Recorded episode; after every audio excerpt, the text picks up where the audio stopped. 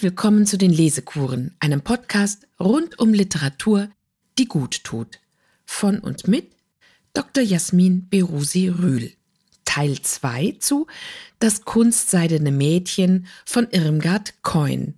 Mit freundlicher Genehmigung des Ullstein Verlages und mit liebem Dank an Martina Coin geburtig für die Erlaubnis und nachhaltig liebevolle Ermunterung. In der letzten Folge endete unsere Heldin Doris bei der Frage, wie sie zu Geld kommen kann, denn sie hat ihre Arbeit verloren, muss aber zu Hause ihrem schreienden Stiefvater, faul wie eine jahrelange Leiche und brüllt nur manchmal von wegen männliches Organ zeigen, Geld abliefern. Dabei hat sie gleichzeitig so ein Gefühl. Und ich fühle, wie sich große Dinge für mich vorbereiten, aber jetzt sitze ich noch mit 80 Mark und ohne neue Existenz und frage mich nur, wo ist nun ein Mann für meine Notlage? Die Zeiten sind furchtbar. Keiner hat Geld und es herrscht ein unsittliches Fluidum. Denkt man bei einem, den kannst du anpumpen, pumpt er einen im Augenblick schon selber an. Doch es pulst ihr eine laszive Lust durchs Blut, wie sie der Zeitgeist der Zwanziger mitgebracht hat. Und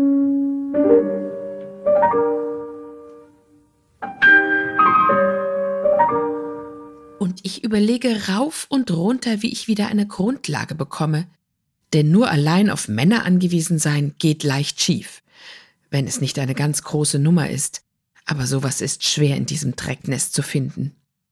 Jedenfalls kann mir Johnny Klotz heute Abend den neuen Tango beibringen, damit ich in jeder Beziehung auf der Höhe bleibe.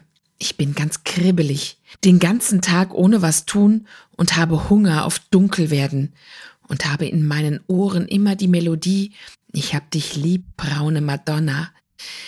In deinen Augen glüht der Sonnenschein und der Geiger in der Palastdiele singt wie sanftes Mehl. Gott, mir wird so und muss so eine Nacht mit Musik und Lichtern und Tanzen und so ganz auffressen, bis ich nicht mehr kann als wenn ich am Morgen sterben müsste und bekäme dann nie mehr was. Ich möchte ein Kleid haben, aus blassrosa Tüll mit silbernen Spitzen und einer dunkelroten Rose an der Schulter. Ich werde versuchen, dass ich eine Stelle kriege als Manneke.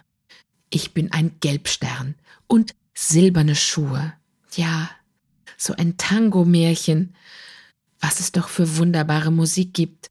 Wenn man betrunken ist, ist sie wie eine Rutschbahn, auf der man heruntersaust.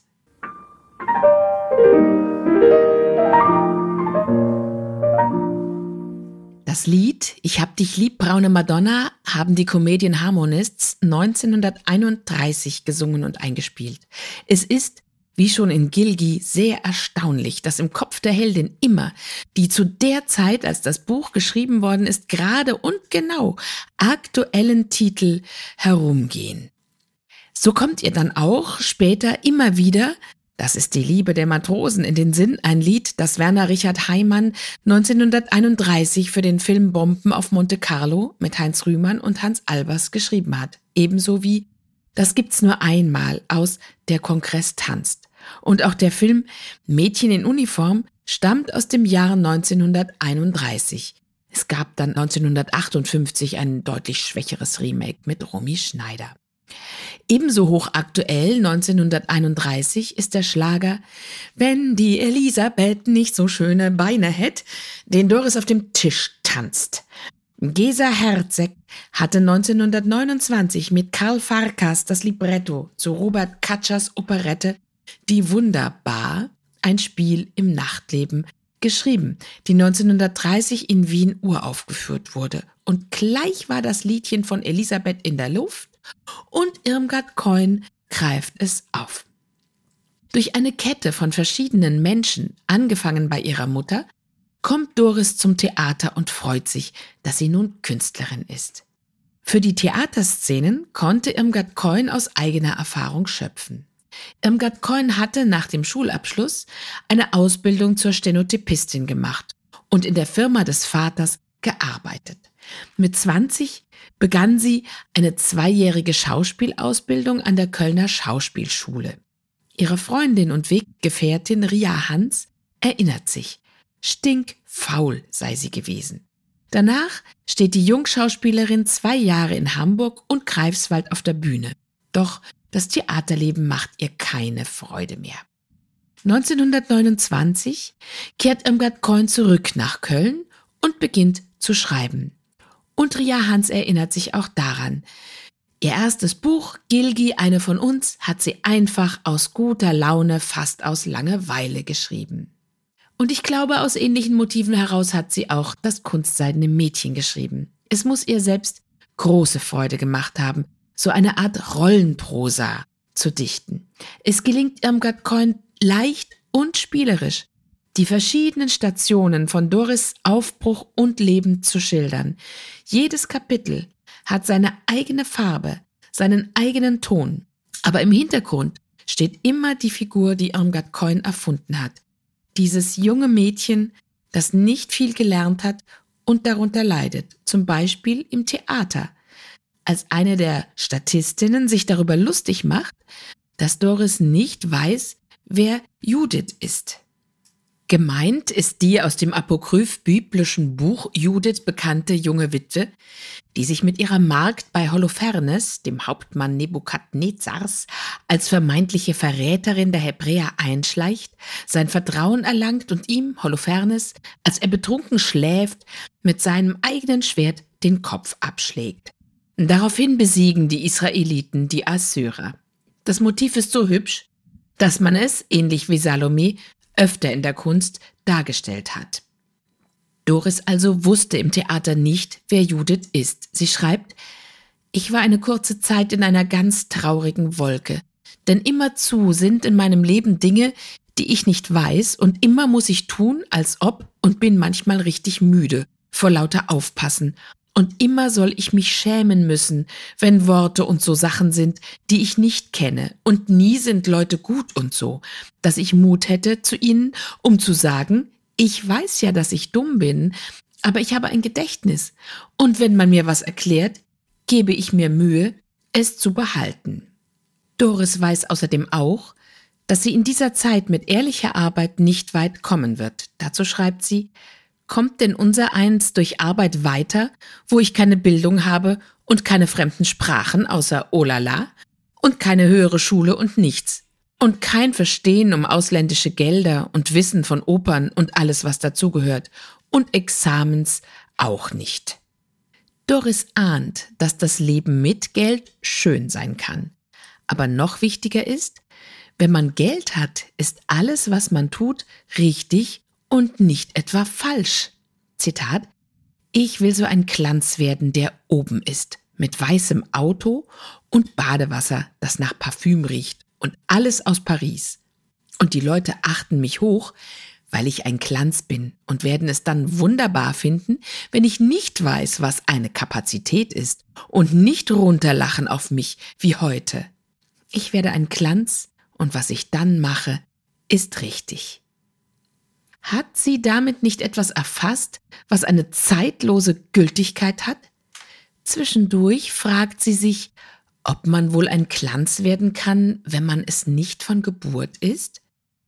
Denn sie hat neben einer Dame vor dem Spiegel in der Toilette gestanden, die sie so schön fand wie eine gesungene Nacht. Eine wunderbare Dame mit ganz teuren Schultern und mit einem Rücken ganz von selbst gerade und ein so herrliches Kleid. Ich möchte weinen. Das Kleid war so schön, weil sie nicht nachdenken braucht, woher sie es bekommt. Das sah man dem Kleid an. Später in Berlin schreibt sie, und es gibt Hermeline und Frauen mit Pariser Gedufte und Autos und Geschäfte mit Nachthemden von über hundert Mark und Theaters mit Samt. Da sitzen sie drin und alles neigt sich und sie atmen Kronen aus sich heraus. Und Verkäufer fallen hin vor Aufregung, wenn sie kommen und doch nichts kaufen. Und sie lächeln Fremdworte richtig, wenn sie welche falsch aussprechen. Und sie wogen, in einer Art mit Georgette Busen und tiefen Ausschnitten, dass sie nichts zu wissen brauchen. Einmal als Doris gerade bei einem reichen verheirateten Mann wohnt, immer nur solange dessen Frau verreist ist, schreibt sie in ihr Tagebuch, ich möchte gern furchtbar glücklich sein. Doris ist, wie Gilgi auch, ein unpolitischer Mensch mit gesundem Menschenverstand. Der Zeitgeist und die Politik des Jahres 1931 begegnen ihr natürlich dennoch. Ein Mann aus der Großindustrie hatte sie eingeladen zu Freikarten im Schauspielhaus. Man kann furchtbar billig leben, wenn man reich ist. Und sie hatte sich schon ausgemalt, wie sie ein Glanz werden könne. Doch dann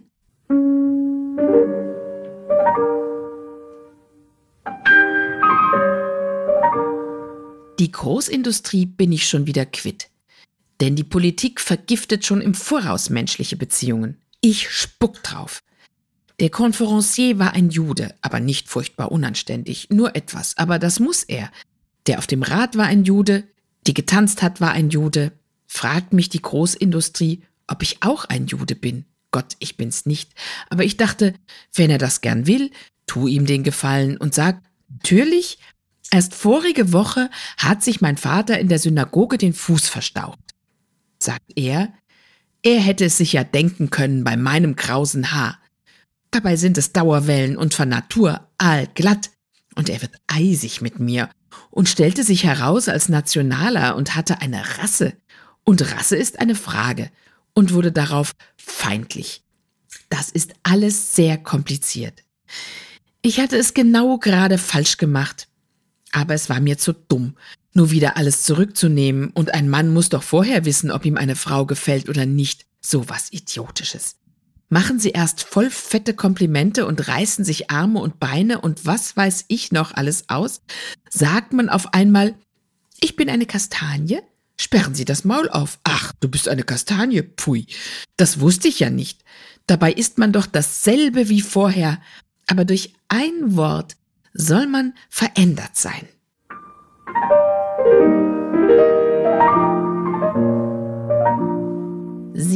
Auch andere Fehler, weil sie ein gutes Herz hat und nicht ertragen kann, wenn einer Geld für ihren Wein ausgibt, das ihm am nächsten Tag für seine Familie fehlen wird. Sie berichtet, nachher bin ich mit dem Franz, weil ich nicht wollte, dass er so viel umsonst ausgegeben hat. Erst hat er getränkt und nachher war er enttäuscht, weil er ein Mädel wollte, was sich nicht so schnell herbeilässt. Ich hatte es ja nur gut gemeint. Bei alledem ist das kunstseidene Mädchen ein bemerkenswertes Zeitzeugnis. Als solches wurde es schon gleich nach Entstehen verstanden. Nicht nur, was die Rolle der Frau angeht, sondern auch Arbeitslosigkeit, Armut und Sorgen sind allenthalben sichtbar. Aber Seltsamerweise zieht das Buch den Leser nicht hinunter. Es ist mir noch nie so leicht gefallen, über Dinge zu lesen, die eigentlich höchst unerfreulich sind, wie in den Büchern Irmgard Coins. Ich glaube, das kommt daher, dass die Autorin es schafft, eine so große Anteilnahme zu erzeugen. Man ist mit so viel Sympathie bei der Figur, dass all das Negative, Schreckliche, Traurige, was sie in ihrer Lebenssituation umgibt, keinen Schatten wirft und die Lesefreude nicht trübt. Wie kam es zu dem aussagekräftigen Buchtitel? Auf den Berliner Prachtstraßen sah Irmgard Coin die Frauen und Mädchen in seidig glänzenden Fähnchen, die gern Kleider aus Seide hätten. Alle wollten sie eine Karriere und dabei spielten so viel Hoffnungen und so viel Hunger mit. Aber Doris will keine Kunstseide. Zitat, sehen Sie. Man sollte nie Kunstseide tragen mit einem Mann, die zerknautscht dann so schnell. Und wie sieht man aus dann nach sieben reellen Küssen und Gegenküssen? Reine Seide und Musik. Aus heutiger Sicht, wo für uns der Zweite Weltkrieg eine so beherrschende Rolle hat, ist es überraschend zu lesen, wie stark 1931 noch der Erste Weltkrieg spürbar war. So gut wie alle Männer sind davon gezeichnet. Besonders der arme Herr Brenner in Berlin, der im Krieg erblindet ist und um den sich Doris eine Zeit lang kümmert. Der Mann von 37 Jahren namens Ernst in den sich Doris dann gegen Ende in Berlin auch verliebt und bei dem sie ihre glücklichste Zeit verlebt, aber bei dem sie keine Chance hat, weil er seine eigene Frau nicht aufhört zu lieben, hat einen wandernden Granatsplitter in der Schulter. Und auch in der rheinischen, der mittleren Stadt im ersten Teil, unter der wir uns sicher Köln vorstellen dürfen, in der Doris am Anfang lebt, begegnet uns der Krieg, und zwar als sie und ihre Freunde nach der Theateraufführung im Triumphzug durch die Straßen ziehen. Einer sang Heil dir im Siegerkranz, der war betrunken. Durch eine Flasche Asbach, die wir mit uns führten, kamen wir ins Gespräch mit ihm. Wir tranken alle reihum aus der Flasche. Der Siegerkranz hatte einen tüchtigen Zug und milde gebrochene Augen. Er erzählte, dass er eben in einer Wirtschaft zum siebzehnten Mal sein eisernes Kreuz erster Klasse versetzt hat, um weiter zu trinken. Und auf diese Weise machte sich eine lebensgefährliche Patrouille noch einigermaßen schwach bezahlt. Und wir nahmen ihn mit zu Johnny. Er hat eine Klatze vom Stahlhelm tragen, aber das sagen alle, außer sie sind unter 30. Und sagte, er hätte nichts mehr vom Leben und darum finge es jetzt für ihn an. Es war also gut ausgegangen auf dem Theater für Doris. Sie hatte sich dort Respekt verschafft, indem sie behauptete, mit dem Direktor ein Verhältnis zu haben und indem sie die Konkurrentin um einen Satz in Schillers Stück Wallenstein auf der Toilette einsperrte. In der Theatervorstellung sitzen dann nur Verehrer von Doris, die bei dem einen Satz, den sie zu sagen hat, applaudieren. Wir schauen uns jetzt die berühmte Episode mit dem Pelzmantel an.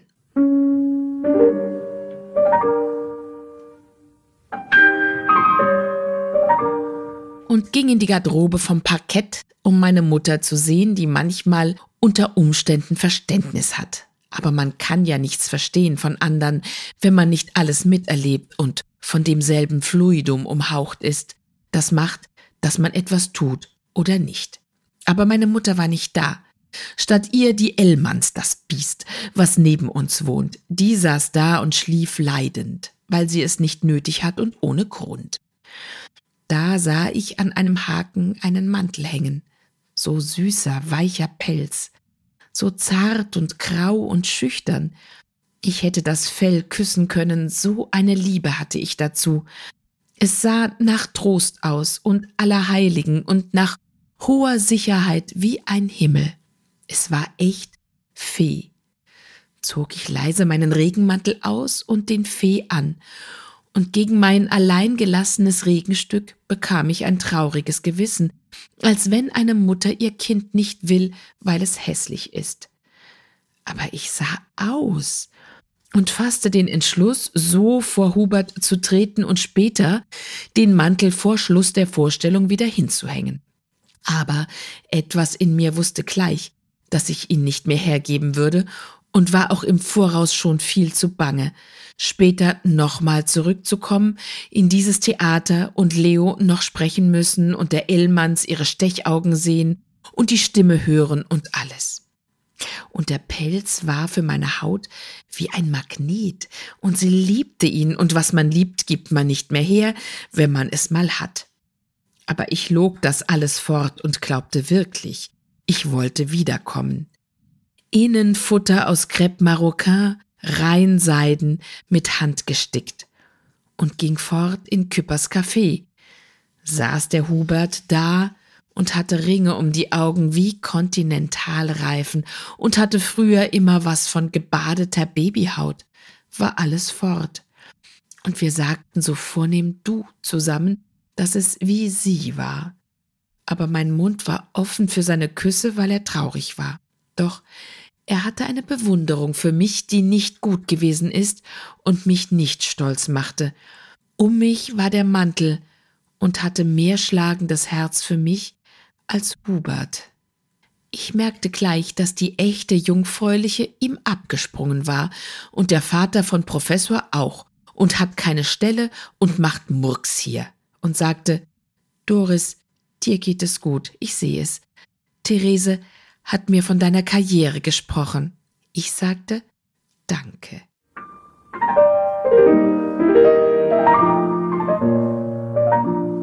Nun, was ist ein Fee? Die Antwort darauf ist für Menschen, die Eichhörnchen lieben, und wer tut das nicht? Nicht schön. Fee bezeichnet das graue Winterfell der weißen Bauchseite des Eichhörnchens. Die Nutzung dieses feinen, seidigen Fells für teure, früher fürstliche Umhänge und Mäntel ist Jahrhunderte alt. Ende des 19. Jahrhunderts wurde es zum Luxusgut und nach dem Ersten Weltkrieg war es immens teuer. Dem kühnen Diebstahl des seidigen Pelzes im Theater folgt die Flucht nach Berlin. Der erste Teil des Buches ist ja überschrieben mit Ende des Sommers und die mittlere Stadt. Der zweite Teil trägt den Titel Später Herbst und Die große Stadt.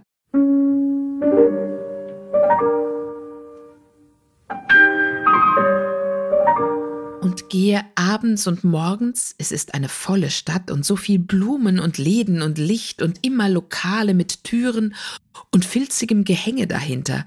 Ich mal es mir aus, was drinnen ist, und gehe manchmal rein und gucke und tu, als wenn ich jemand suche, der gar nicht da ist, und wieder raus. Und wo es am interessantesten ist, da bleibe ich dann manchmal. Ich habe auch schon mal in Berlin Spargelsalat gegessen. Und hat mich doch gestern einer nach Hause gebracht im Auto. Und weil er nicht rasiert war, habe ich heute ein ganz zerstacheltes Gesicht und rot wie eine Tomate und sonnenbrandartig. Da kann man doch also mit Männern nicht vorsichtig genug sein. Aber es ist mir ein Frühling. Berlin ist mir ein Ostern, was auf Weihnachten fällt, wo alles voll geschillertem Betrieb ist. Und ich sehe mir die Männer und denke, das sind so viele und es wird doch für mich einer sein, der atmet das ganze Berlin aus sich heraus und auf mich ein und hat schwarze Haare und ein Changenet aus weißer vornehmer Seide. Ich liebe Berlin mit einer Angst in den Knien und weiß nicht, was morgen essen, aber es ist mir egal. Ich sitze bei Josti am Potsdamer Platz.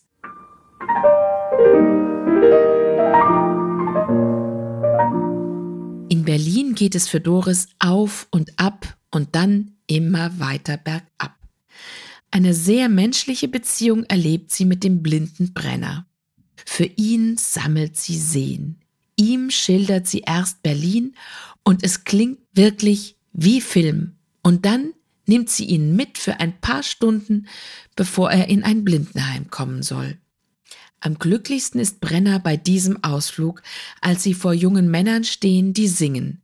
Dieser Themenkreis ist ungeheuer stark und bildmächtig. Aber auch die Annäherung der beiden ist schön.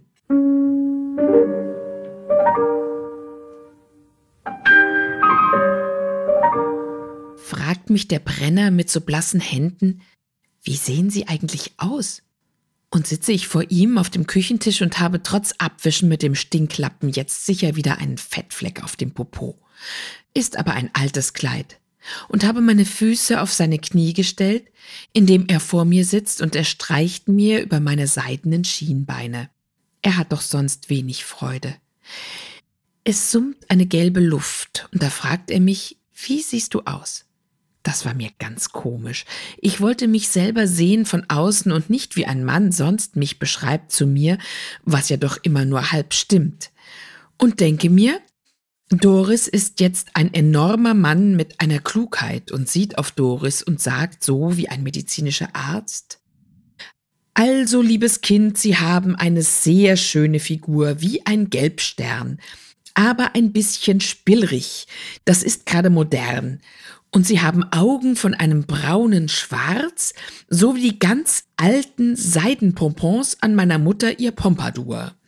Und ich bin wohl auf blutarmer Art blass am Tage und an meiner Stirn blaue Adern und abends rote Backen und auch sonst, wenn ich aufgeregt bin. Und mein Haar ist schwarz wie ein Büffel, also nicht ganz, aber doch. Und raus durch Dauerwellen, aber die lassen schon wieder etwas nach. Und mein Mund ist von Natur ganz blass und wenig und so wie Schule. Und geschminkt sinnlich. Ich habe aber sehr lange Wimpern und eine ganz glatte Haut ohne Sommersprossen und Falten und Staub. Und das Übrige ist wohl sehr schön. Aber da hatte ich eine Scham, von meinem ganz erstklassigen und weißen Bauch zu sprechen. Und ich glaube auch, nackt und allein vorm Spiegel findet sich jedes Mädchen schön. Und ist man schon mal nackt mit einem Mann, dann ist der eben schon so verrückt, dass er ohnehin alles schön findet und somit hat man für seinen Körper gar keine richtige Beurteilung. Man hört dich gar nicht, wenn du gehst, sagt der Brenner. Wie gehst du denn? Bewegst du die Hüften? Und ich sage, Nein, ich kann es nicht leiden, wenn die Mädchen ihren Hintern winden wie ein Korkzieher beim Gehen. Aber manchmal schwingen mir meine Füße und in meinen Knien ist ein wunderbar aufregendes Gefühl. Und ich konnte da wieder nicht weitersprechen. Ich finde Schenkel so ein furchtbar unanständiges Wort. Aber wie kann man das über den Knien denn sonst nennen? Und in der Ecke kriecht langsam eine Kakerlake, und es war so grau und ohne Vornehmheit alles. Ich habe mich sehr geekelt. Er hat sich nicht getraut, mich zu küssen, und das gab mir Liebe und Mut. Und ich dachte, früher immer mal, man kann nur einem helfen mit Geld. Und helfen kann man ja gar keinem, aber wohl eine Freude machen. Und das geht aber keinen was an und mein Taubenbuch nicht und mich nicht und keinen. Und der Brenner hat mir eine Kette aufgezogen aus Holzperlen, und es sind rote und herrliche und grüne Farben und zusammengestellt mit einem Sinn und ist doch blind. Ich bin ja kein Idiot und habe meinen Ehrgeiz, aber ich habe geweint vor einer Freude, weil es nämlich selten vorkommt, dass einem einer hinterher noch was schenkt.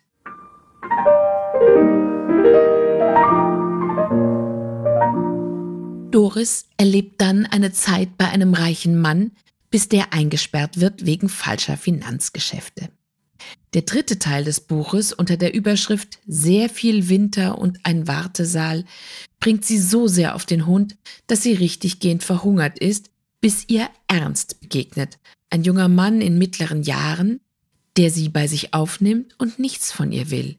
Ganz langsam verliebt sie sich in ihn.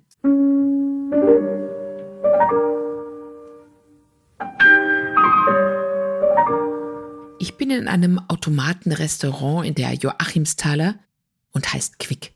Das ist amerikanisch. Und alles so herrlich und glücklich. Ich hole ihn ab in einer Stunde vom Büro. Ich habe ihn gefragt, macht es Ihnen eine Störung? Aber nein, wirklich nicht? Und da sagt er, ich wollte Sie ja schon immer mal bitten, mich abzuholen, aber ich dachte, es macht Ihnen zu viel Mühe, extra in die Stadt hineinzufahren, sagt er, und merkt gar nicht, wie furchtbar ich will. Könnte dieses Nicht-Merken nicht doch vielleicht Liebe sein?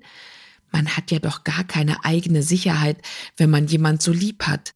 Und weil man so Angst hat, was falsch zu machen, macht man wohl immer garantiert alles falsch und ist doch vor Angst und Liebe oft genug anders, als man möchte sein. Und möchte doch ein guter Mensch sein und ein ehrliches Mann selbst, ohne Überlegung und Raffiniertheiten. Und gar nicht so üblichen Quatsch und gar nicht denken, sondern nur lieb und gut sein und sonst nichts. Verträgt es ein Mann? Ich will mich aber wagen mit meiner Liebe. Und alles habe ich vorbereitet. Auf den Tisch gelegt den Brief an die Feefrau und die Krawatte zu seinem graublauen. Seine Hemden habe ich enorm gestopft, aber die lege ich nicht dazu. Ich liebe ihn jetzt so, dass es mir egal ist, ob er das mühsame Stopfen seiner Hemden bemerkt. Und das ist vielleicht die wahre Liebe. Dann die Alpenveilchen. Das sind so bisschen verfrorene Blumen, aber lieb und alle meine neuen gemalten Halter mit Kerzen. Dann sage ich an der Tür, bitte einen Augenblick. Dann gehe ich vorher und zünde sie an und sage dann, bitte. Ein kaltes Essen habe ich gerichtet und eigenhändig Tomaten gefüllt. Die sind mir etwas verschmiert mit Mayonnaise, aber doch weitaus billiger wie im Laden. Und geschnittene Prisolettes und orangierte Brötchen mit gleich was drauf und an den Seiten nutzlose Petersilie und ein Salatblatt wegen der Feinheit. Womit verdiene ich denn, dass ich so glücklich bin?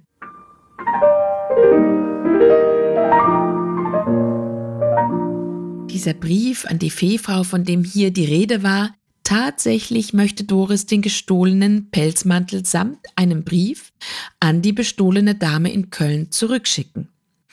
Irmgard Coin legt Doris berührende Worte in die Feder, als sie sich verliebt.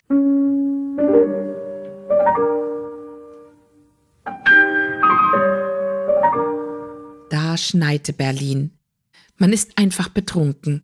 Wacht man auf, da ist alles weiß voll Zucker. Da ist einfach Schnee. Den kriegt man Freihaus. Das ist so schön, alles zum Zittern. Ich dachte ja manchmal, er ekelt sich vor mir. Wir hatten lauter Kerzen und dann der Pelzbrief. Da sagte er, Doris, tun Sie das etwa meinetwegen mit dem Fee? Da wurde ich wut. Ja, weswegen denn sonst? Etwa wegen der ollen Dickmadam? Und damit bekamen wir eine Rührung in die Luft. Es war so eine furchtbar beklemmende Aufregung. Da weiß man in seinen Knochen, es passiert etwas. Alles so flimmerig. Nein, sagt er, nein, nein, nein. Ich habe Sie ja viel zu gern, meine Kleine. Gern hin, gern her. Herr Ern, ich konnte da seinen Namen nicht sagen, alle Alpenveilchen sahen mich an, und es sticht mich eine Luft. Sie, Herr, ich bin keine Unschuldige, ich mache Ihnen keine Verantwortung. Ich habe in mir Dank und Lie, na eben, und Sie brauchen mich doch nicht heiraten und können mich auch wieder vergessen. Und wenn Sie, also bitte, Sie wären dann doch mir dieselbe Freude, die ich Ihnen sein möchte. Mein Mund sprach die Worte wie ein energisches Gebet. Aber meine Arme und mein Herz waren ganz schwach und ohne Hilfe. Meine Stimme zittert dann und ich muss heulen, aber ich wollte auch, denn sowas gibt ja dann immer einen Anlass für einen Mann, sich herbeizunähern, und dann trösteten wir uns, bis wir schrecklich glücklich waren und haben heute Morgen den Schnee gesehen, als wir zum ersten Mal gemeinsam und zusammen aufgewacht sind. Also, das allein macht die Liebe nämlich gar nicht aus, aber es gehört auf schöne Art mit dazu. Frühling. Es ist mir furchtbar unangenehm. Am 15. will er mir einen Mantel kaufen. Ich nehme den allerbilligsten. Bis dahin behalte ich noch mein Vieh. Ich kann sonst nicht auf die Straße. Es ist immer noch ziemlich kalt. Er hat mir von Ländern erzählt, da sind jetzt schon Blumen. Ich spreche nur wenig. Ich mache viel Vorsicht. Bei einer Frau ist das ja anders, indem der schon alles egal ist, wenn sie mal verrückt ist. Aber bei einem Mann, da kann durch so stimmungslose Worte alles kaputt gehen. Ich habe sehr Angst wegen meiner Unbildung. Das macht einen zuerst ganz fremd gegenseitig, wenn es erotisch anfängt, weil man sich ja vorher schon lange ohne das kannte. Man hat da so ein Genieren, er hat mir sehr viel Blumen mitgebracht. Das Leben ist so schön, dass es mir zum ersten Mal eine Religion ist. Ich meine nicht, dass ich fromm bin, aber es ist mir heilig vor Glück.